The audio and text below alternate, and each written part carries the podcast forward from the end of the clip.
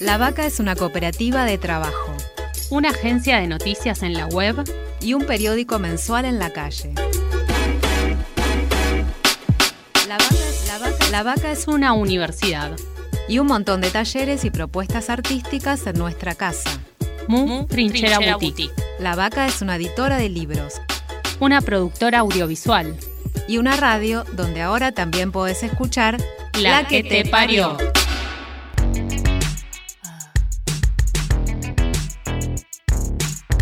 Estamos gestando una nueva dirección, criando futuro. La que te parió. No me digas si te gusto, ni lo que tengo que hacer. Es mi vida, soy mi dueña. No tengo nada que perder. Cuentos de hadas, historias de terror. Ni pasión, ni deseo. Arman mi ilusión. Escúchanos, escúchate. De tu voz también sos parte. Un grito de liberación.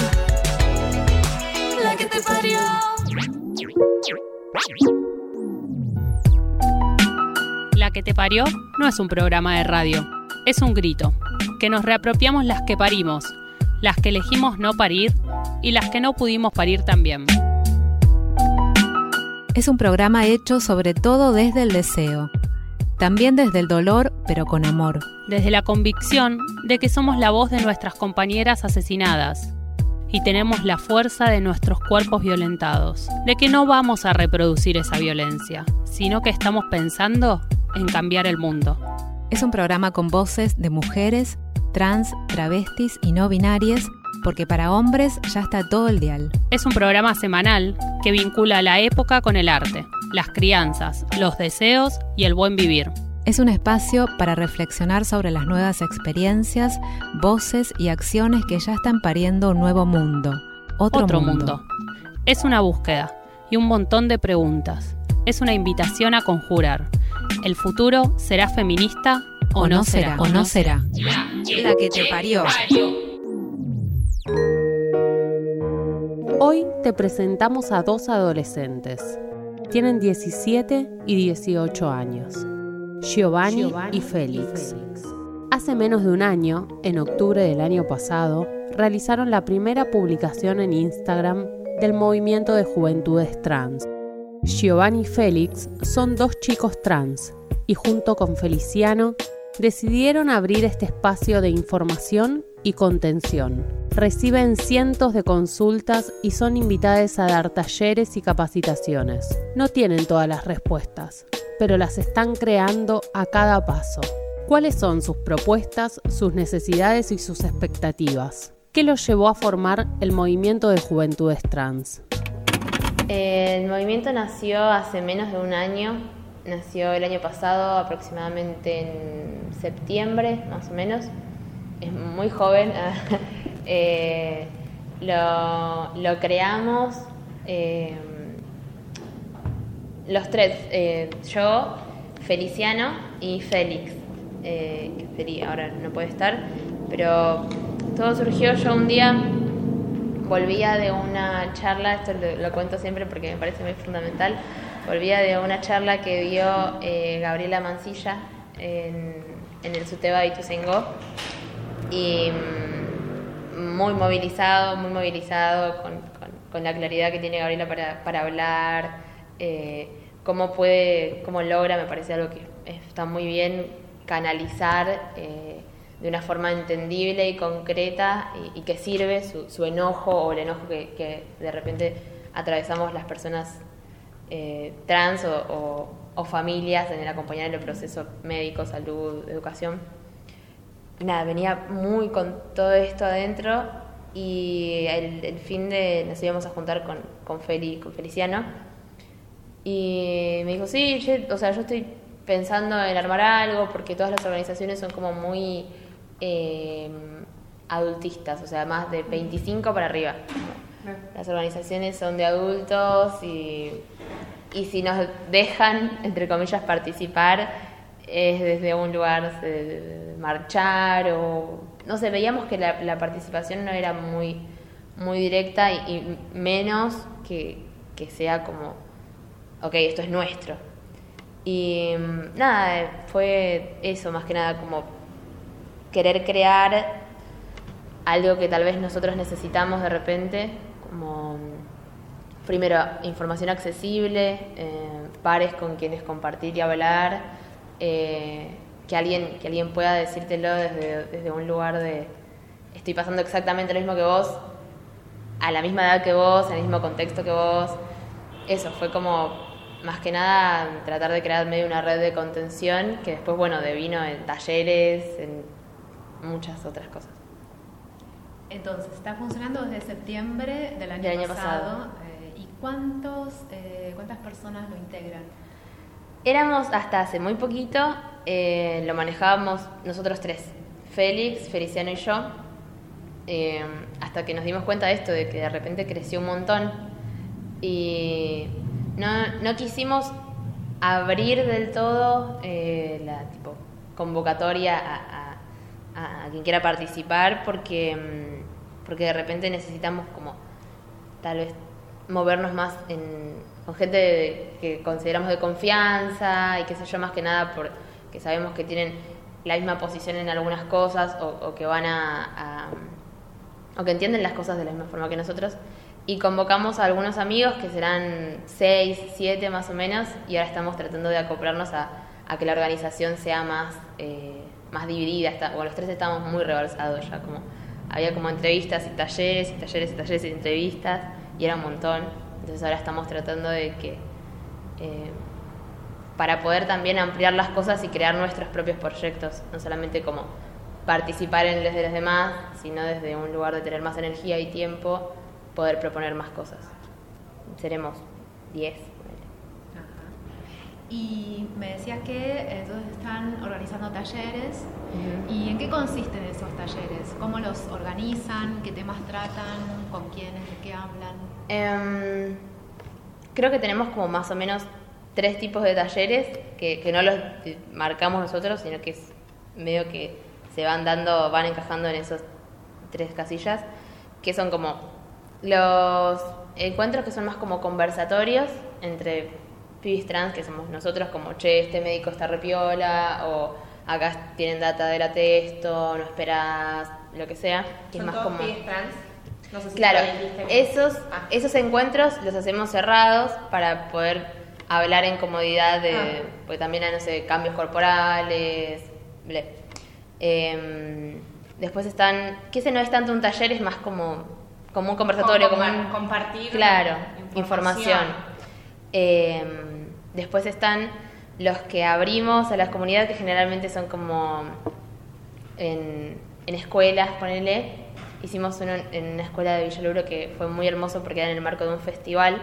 Entonces había padres, había madres, había docentes, había eh, pibes de todas las edades y a mí personalmente es el que más me gusta, es el de que más me llevo y siento que la gente más se lleva porque, porque esta es la consigna, como, o sea, sacarse, este es el lugar para sacarse todas las dudas, para preguntar lo erróneo y lo no erróneo, entre comillas, em, para, para, que se lleven el, el, saber qué está bueno preguntar o qué no, o, o, qué es seguro y qué no, para también poder acompañar a sus hijos y allegados. Y después el tercero, que es tal vez más como capacitación.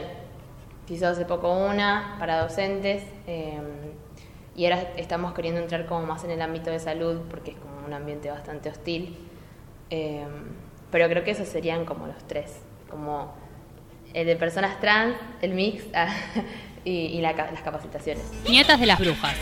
Hijas de las locas. Queremos cambiarlo todo.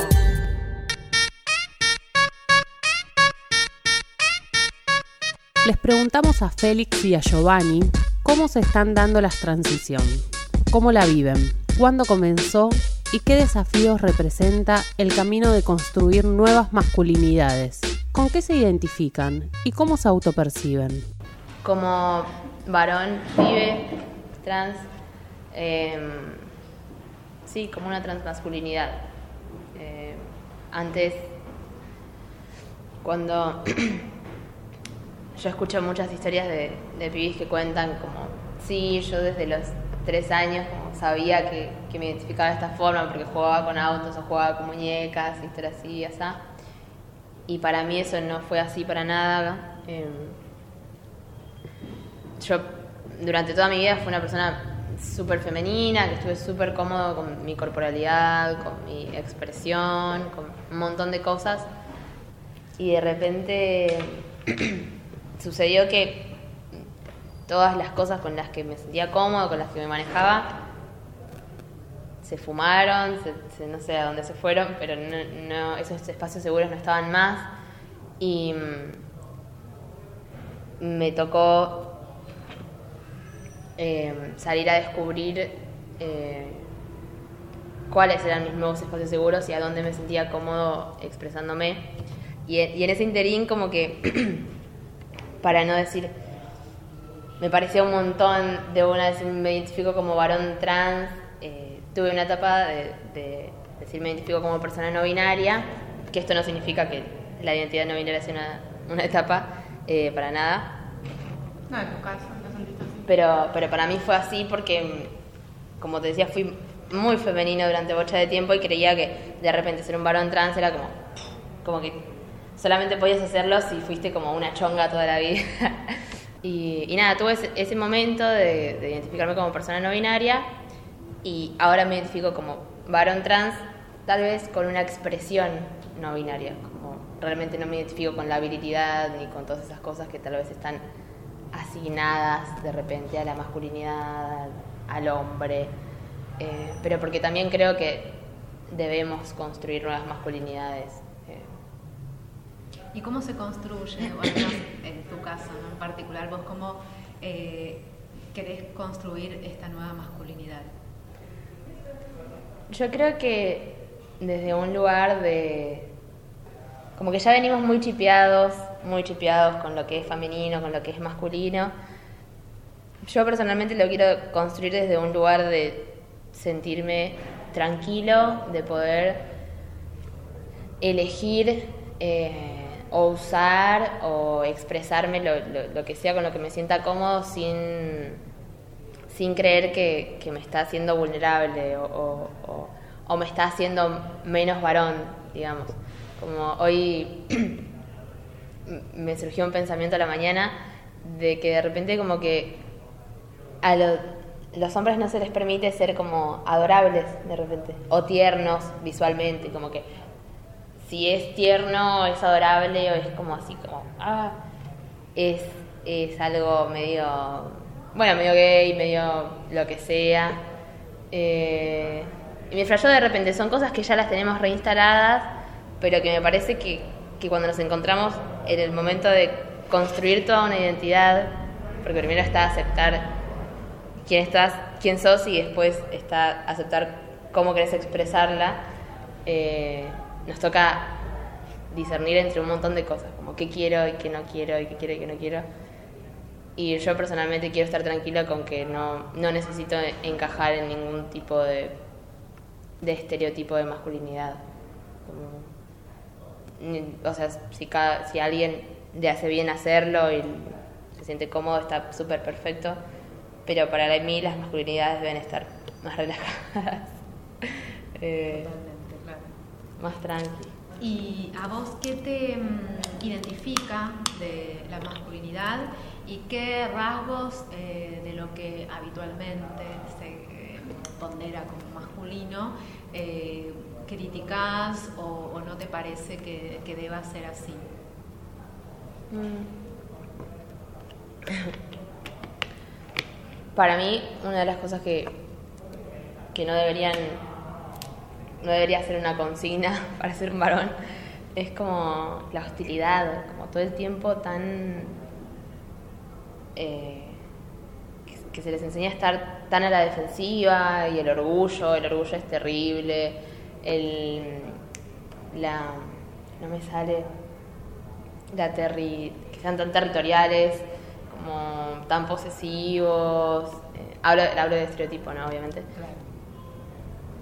Para mí eso no está para nada bueno, eh, porque conduce a un montón de otras cosas que, que no están buenas, que tienen que ver con relaciones y ble. Y, y, yo realmente, o sea, con, con, ninguna de esas cosas me siento cómodo, ni con, ni con ser territorial, ni con ser agresivo, ni con ser nada de eso, pero porque creo que es algo que quedó en el tiempo. Igual hay, hay cosas que me parecen que juegan un montón, por ejemplo, eh, hoy hablamos de esto con una amiga, eh, las hormonas. Cuando vos empezás el tratamiento con hormonas, tanto con testosterona como con estrógeno, hay cambios físicos y hay cambios más emocionales. Yo me eh, percibo como varón trans de una forma binaria. desde que me asumí trans, es, fue como un largo proceso en el que me identificaba con lo no binario y que me cuestionaba constantemente si era binario o no binario o qué. Eh, hace poco llegué a la conclusión de que por cómo me siento, por cómo gusta que, que me vean, que me traten y demás, podría ser que soy una persona binaria. Todavía no lo tengo como 100% confirmado, puede llegar a cambiar obviamente. Pero, no sé, es como eso. Eh, un poco en, el sentido binario, no tampoco yendo al lado de los estereotipos y roles de género de un varón o un hombre, sino más bien como una percepción completamente mía y que sé que no está arraigada a eso. ¿Cómo fue tu transición? Eh, mi transición fue como bastante lenta en cierto punto porque si ven muchas veces decís, bueno, en la infancia no noté nada, pero después te pones a pensar y tal vez notabas pequeñas cositas. Y cuando ibas creciendo, em, se hacían como más y más grandes.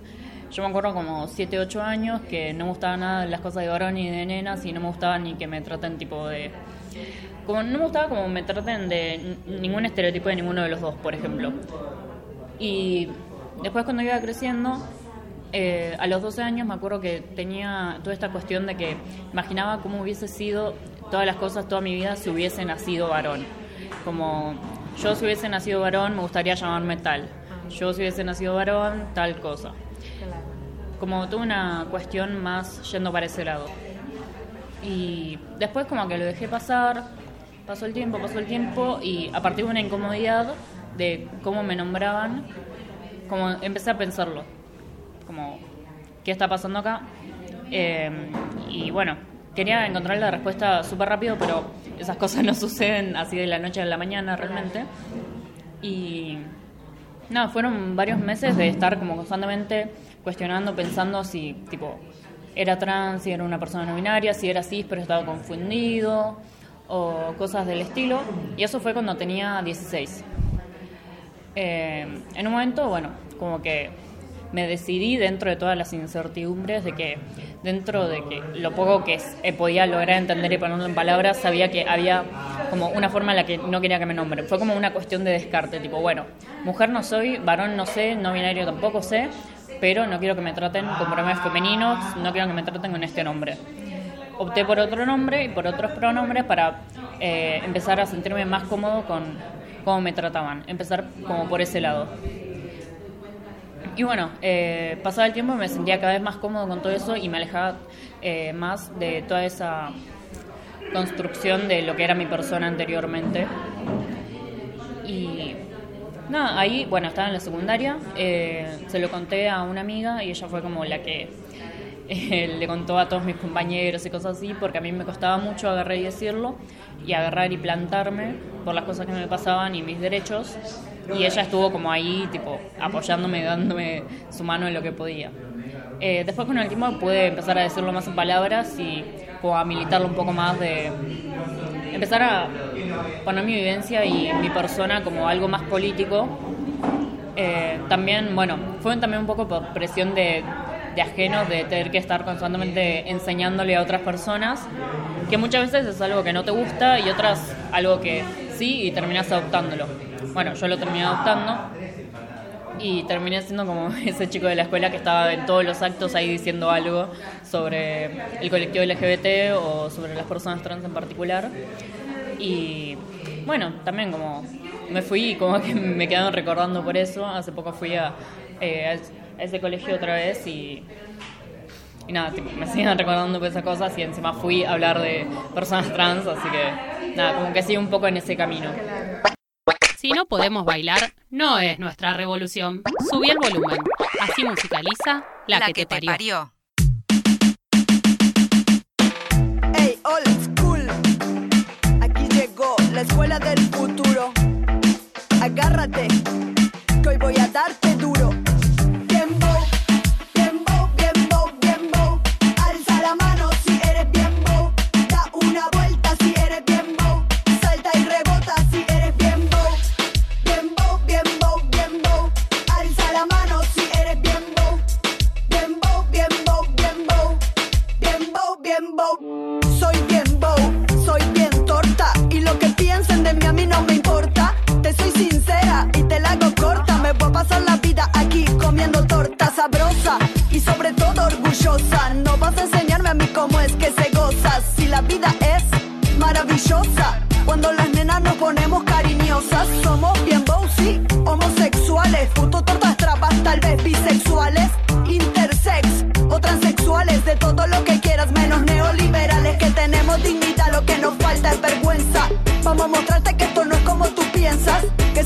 bow no es una ofensa ante tu pacatería, esto es una recompensa. Bien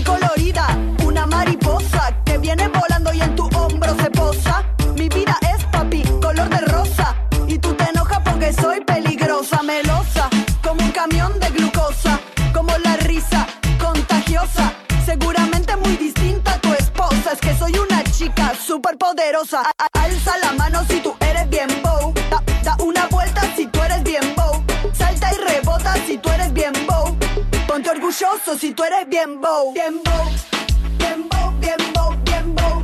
Alza la mano si eres bien bow. Da una vuelta si eres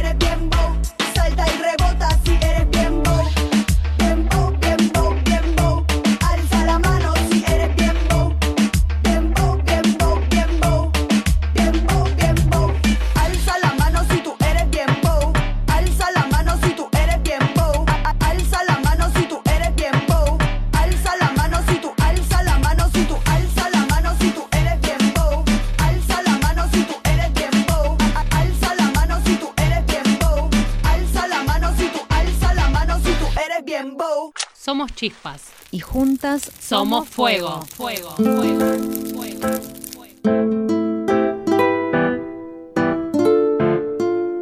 Les adolescentes trans nos cuentan que cuando une transiciona, transiciona también el entorno y necesita tiempo para transicionar con vos. ¿Cómo fue la reacción de su familia, sus amigues, compañeros de secundaria? ¿Les cuestionaron? ¿Les acompañaron? ¿Cómo lo vivieron? ¿Cómo lo están viviendo? En general, muy bien. O sea, en general, con mi familia soy bastante privilegiado. eh, son personas que, que son muy piolas realmente. Y mm, yo al principio no, no entendía de repente que, cuando uno transiciona, todo tu entorno transiciona también y necesita eh, tiempo para transicionar con vos. Y, yo el primer día que, que hablé con mi mamá, eh, yo ya me costó un montón entender qué era, dónde iba, por dónde iba la mano, cómo se lo quería decir. Fueron meses y el día que se lo dije, de repente pretendí que ya está. Como, bueno, listo, ahora me trata así. Y obvio que le costó porque es otra generación, porque es otra educación, porque es un montón de cosas. Eh, pero nada, a los meses ya estábamos, o sea, ya estaba, al mes ya estaba todo muy bien. Algunas cosas eh, le preocuparon, por ejemplo, como me acuerdo que ella me acompañó a la charla de Gabriela Mancilla Y Gaby decía, eh, en un momento nombró eh, cómo pueden afectar a veces al sistema como digestivo, las hormonas. Mi hija le quedó acá. Entonces estaba como, no, pero te va a hacer mierda el cuerpo y como un montón de cosas, pero nada, preocupaciones como bastante normales, no fue como hostil la situación. Y mi viejo también lo mismo, muy, muy tranquilo. Y con amigos, nada, nada, bien, bien. Eh, ¿Qué colegio vas? Sí, estoy terminando en el colegio. En...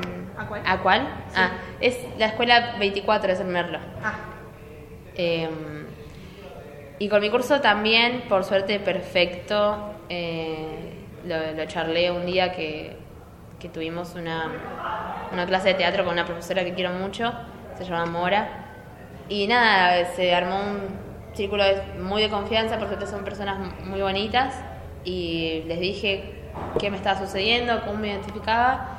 Y nada, todos dijeron como, Bien, eh, me preguntaron algunas cosas. eh, sos el único pibe trans en, en tu curso. sí, en mi curso sí, en el colegio no sé. Que yo sepa creo que sí, pero no, no sé tampoco cómo. eh, hay, hay muchas personitas. Y mm, eso, muy bien en general. Creo que es lo que cuesta de repente es más interno en estos casos, donde, donde tal vez hay, hay apoyo y lo que sea, sí, sigue costando de una u otra forma, porque, porque la sociabilización y un montón de cosas. Y en la relación con el cuerpo, ¿cómo se vive? Em, y creo que hay días y días. eh, a mí el año pasado me pasó que, como te contaba, me gustan mucho el circo. Yo hice trapecio, hice telas, estoy en danza aérea ahora. Y siempre me gustaron las actividades que tienen que ver mucho con el cuerpo, con la exposición con el cuerpo. Y, y el año pasado fue como, durante todo el año no, puse- no pude hacer nada porque mm, era, era muy constante la disforia, el no, no entender qué estás viendo y no entender qué te estás poniendo y por qué te lo estás poniendo. Como, eh, es, es, es como disociar todo. Eh, obviamente no, no, es, no, es el, no es necesario en todos los casos esto, eh, pero en los que sí sucede es bastante feo por- porque no hay nada que tal vez te haga sentir cómodo que te puedas poner eh, y es desgastante. Eh, yo el año pasado est- estuve muy peleado con esa situación y de repente, bueno, como dije, voy a empezar a activar para que cambie esto. Eh, pero es, es, es difícil, aparte, eh, ver que hay tantas cosas que te gustan que de repente no, no te gustan como te quedan en este momento, pero te podrían y es, es como un montón. Eh, pero eso. Pero creo que hay días y días, me sigue sucediendo de repente que me encuentro bastante disociado. eh, son momentos, creo, en mi caso. Y tu transición eh, comenzó eh, cuando vos tenías ¿qué edad? 16 el año pasado. Ah. Ujú. Sí, creo que la primera vez que dije como, que bueno, soy trans, eh, fue como a estas alturas el año pasado. Eh, me costó un montón, un montón decir la palabra trans, o sea, como que lo venía evitando por todos lados, como no binario, como andrógino, como hasta que estaba en, en un parque un día con, con Manuel, un amigo, y yo no- nos lo estaba hablando, estábamos tomando mate, y, paramos de hablar y dije, bueno, soy trans. y ahí fue como, pum, pum, pum, lágrimas, lágrimas, lágrimas.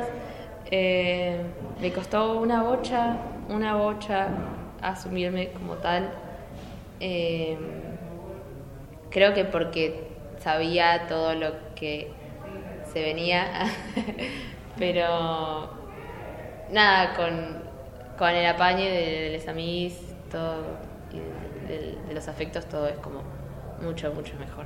Atravesamos un montón de cosas que son rejedes, porque son rejedes, porque eh, no conseguimos laburo, porque las pibas no consiguen dónde vivir, porque la disforia, por el acceso a la salud. Pero de repente también podemos vivir y elegir como cualquier otra persona. Que de repente cuando sos trans, sos trans y esa es la definición de tu persona. Eh, me parece que eso es lo, lo, que buscamos un montón con el movimiento, como eh, tratar de que en cualquier lugar que, que, que, cualquier persona trans, como cualquier otra persona, quiera desempeñarse, pueda hacerlo cómodamente eh, sin tener que, que llevar una, una, etiqueta acá gigante que, que implique explicar, que implique justificar, que implique un montón de cosas. Eh, claro, no sea tampoco la batalla de tu vida, sino como una, como una parte más. Una, claro, dos años que transicioné y está. o sea, como esto decimos también cuando uno se, se, asume de repente como persona trans, medio que te dan así como un diploma de docente, de, bueno, tenés que explicarle a tu papá, a tu mamá, a tu tío, a tu abuela, a todos tus compañeros de facultad, de lo que sea. Y no está bueno, no está bueno para nada. Eh, porque sí, qué sé yo, está repila compartir la información y ble, pero de repente se nos ve como objeto de estudio, como un montón de cosas, no como personas. Eh, y creo que eso es lo esencial para mí de, de, la lucha trans en general. Poder ser personas en paz. Tipo, fin. Llega a la que te parió el momento de crianzas. El micro radial conducido por Susy Shock que nos acompaña programa a programa. A ver qué nos cuenta Susy hoy. Vení, subí el volumen. Radioactividad. Esto es Crianzas. Crianzas. Un programita que intenta eso de crecer en toda la diversidad. Dale. Mi nombre es Susy Shock y como dijo mi abuela Rosa la Tucumana, buena vida y poca vergüenza. Dale. Y como dijo mi amiga la Loana Berkins, en un mundo de gusanos capitalistas hay que tener coraje para ser mariposa. Crianzas, crianzas. Dale. Una producción de Cooperativa La Vaca para que tus alitas no crezcan más rotas.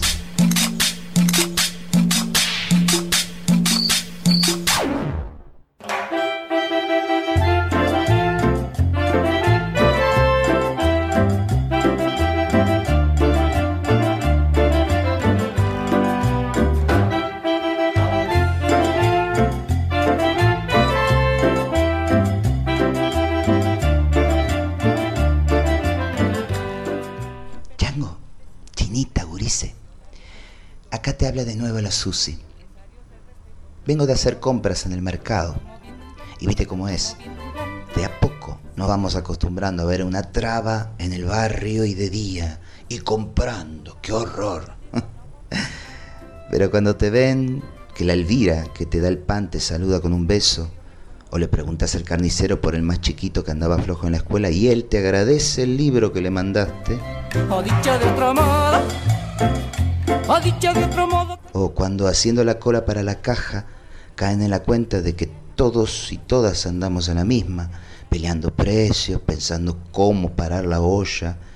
Entonces dejan de sentir amenaza y se relajan.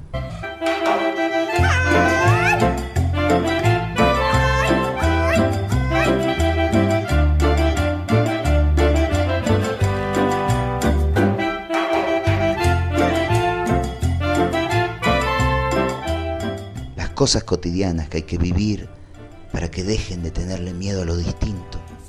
Cuesta, pero vamos ganando la batalla. Abrazo y beso de tía Traba.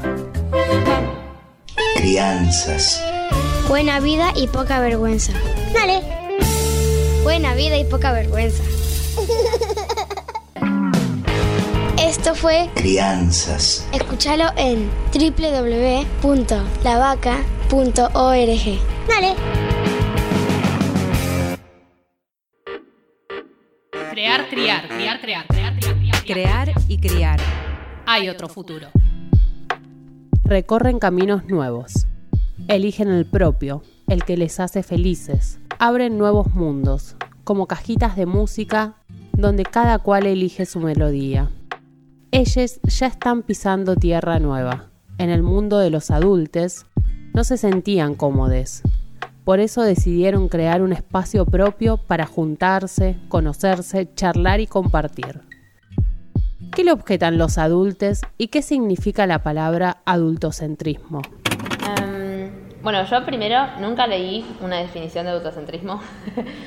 Creo que es también de, de- de- de debatirlo con amigues y de, escucharlo y, de usarlo como, como lo interpreté, que es que, o sea, básicamente el mundo es adultocentrista, como lo dirigen los adultos, se escucha a los adultos, se relacionan entre adultos, todo está construido por adultos y, mm, y creo que es eso, no darle eh, cabida a ninguna voz que bastante absurdo no tenga más de 18 o 20 años.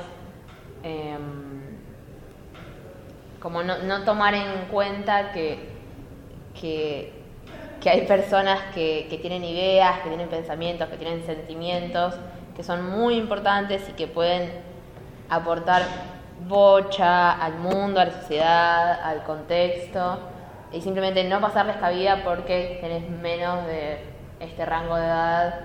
Eh, eso me parece. Como. Yo estoy como medio en- entre. Siento que estoy como en ambos lados, porque al estar desde un lado de dar capacitaciones y charlas, como que no me siento como un niño ahí, tipo, hablando, sino que ya me pongo como en un rol como más adulto, por así decir. Y a veces hablo con chicos de 12, 13 años y también como que me, me pongo un poco como en ese, en ese sentido adulto y, y eso que tengo 18 años, no, no soy realmente un adulto. Eh, creo que tipo, está bueno todo esto de, cuestionarte todo lo que es eh, como, bueno, el adultocentrismo de, que por no tener cierta edad no, no significa que sos como que la tenés claras en todas, que sabes todo y que sos el que debe enseñar y el otro es el que no sabe nada y el que debe aprender. Creo que es una cuestión como muy mutua, justamente. No es ni una ni la otra, no hay que irse como tampoco los extremos de los adultos no saben absolutamente nada, los niños tienen que mandar, porque hay un montón de cosas que se aprenden a medida que pasa el tiempo y convivencias y que si bien es algo que tal vez eh, un adolescente, un niño puede saber y te lo puede refutar perfectamente, es algo que normalmente lo suelen saber más adultos, por ejemplo. Como cuestiones más de, de vivencias de tenés 28 años y este chico tiene 12, como por ejemplo en, el tema de lo social con otras personas, o para darte un ejemplo.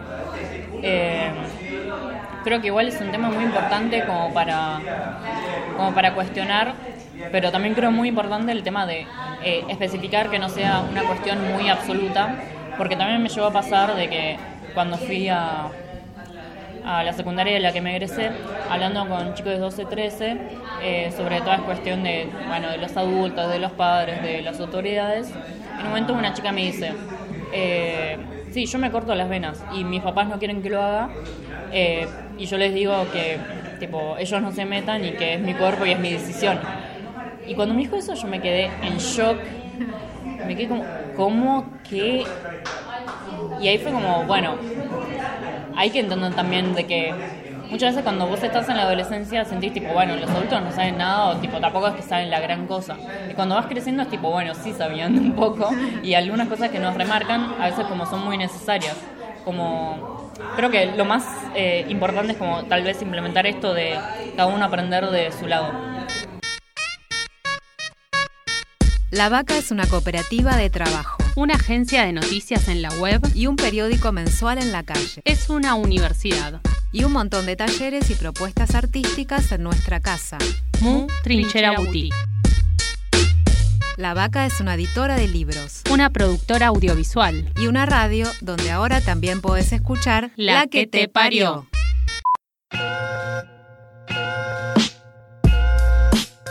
Ajá. Rebeca Lane. Ah. Desde Guatemala. Reina del caos. Perdonen si arruino esta fiesta patria. Esto no es democracia, más bien una falacia. No tienen eficacia las falsas elecciones. El falo que gobierna solo son las elecciones. Son las lecciones de un pueblo sin memoria que se toma las calles pero no lee historia. La verdadera guerra no ha terminado. Los que nos masacraron aún controlan el Estado. A quien conviene el orden que se mantiene. Perdonen, pero el optimismo ya no me sostiene. Hago lo que puedo, pero no es suficiente. Aunque intento, no entiendo al de la gente. ¿Qué más das? Igual no me entiendo a mí. Vivo en conflicto y no sé a dónde ir. Si no me hace reír, prefiero no seguir. Si no me vibra el corazón, prefiero huir. No encuentro la respuesta, no recuerdo la pregunta. Quiero claridad, pero solo encuentro penumbra. Pero el dolor alumbra y mis cicatrices brillarán con cada mirada que ambos le apunta. Reina y señora del caos que me habita. A veces tirana, a veces proscrita. La mejor batalla es conmigo misma. Soy autogobierno, mi bandera es anarquista. Reina y señora del caos que me habita. A veces tirana, a veces proscrita. La mejor batalla es conmigo misma. Soy autogobierno, mi bandera es anarquista. Y no voy a hacer arte nada más para complacerles. No voy a censurarme para no incomodarles. Vengo a contar mi historia, no a tener buenos modales. No vine a quedarle bien a nadie. No vine a hacer las paces. No me pongo disfraces. No vine a repetir las frases de organismos internacionales. No salgo a protestar para que la gente me vea. Y luego subir fotos para que crean en la calle hay pelea. Yo no elegí la guerra, pero nací guerrera y lo seré hasta en el día que me muera. Ni perdón ni olvido, aunque la me duela. La llama en el alma me consuela. Ay, no busco un escenario para amenizar tu fiesta. Cada una de mis letras una falla en el sistema. Los dinosaurios duermen con el arte sin protesta. Que se extingan de una vez en el planeta. Que se extingan de una vez, yo.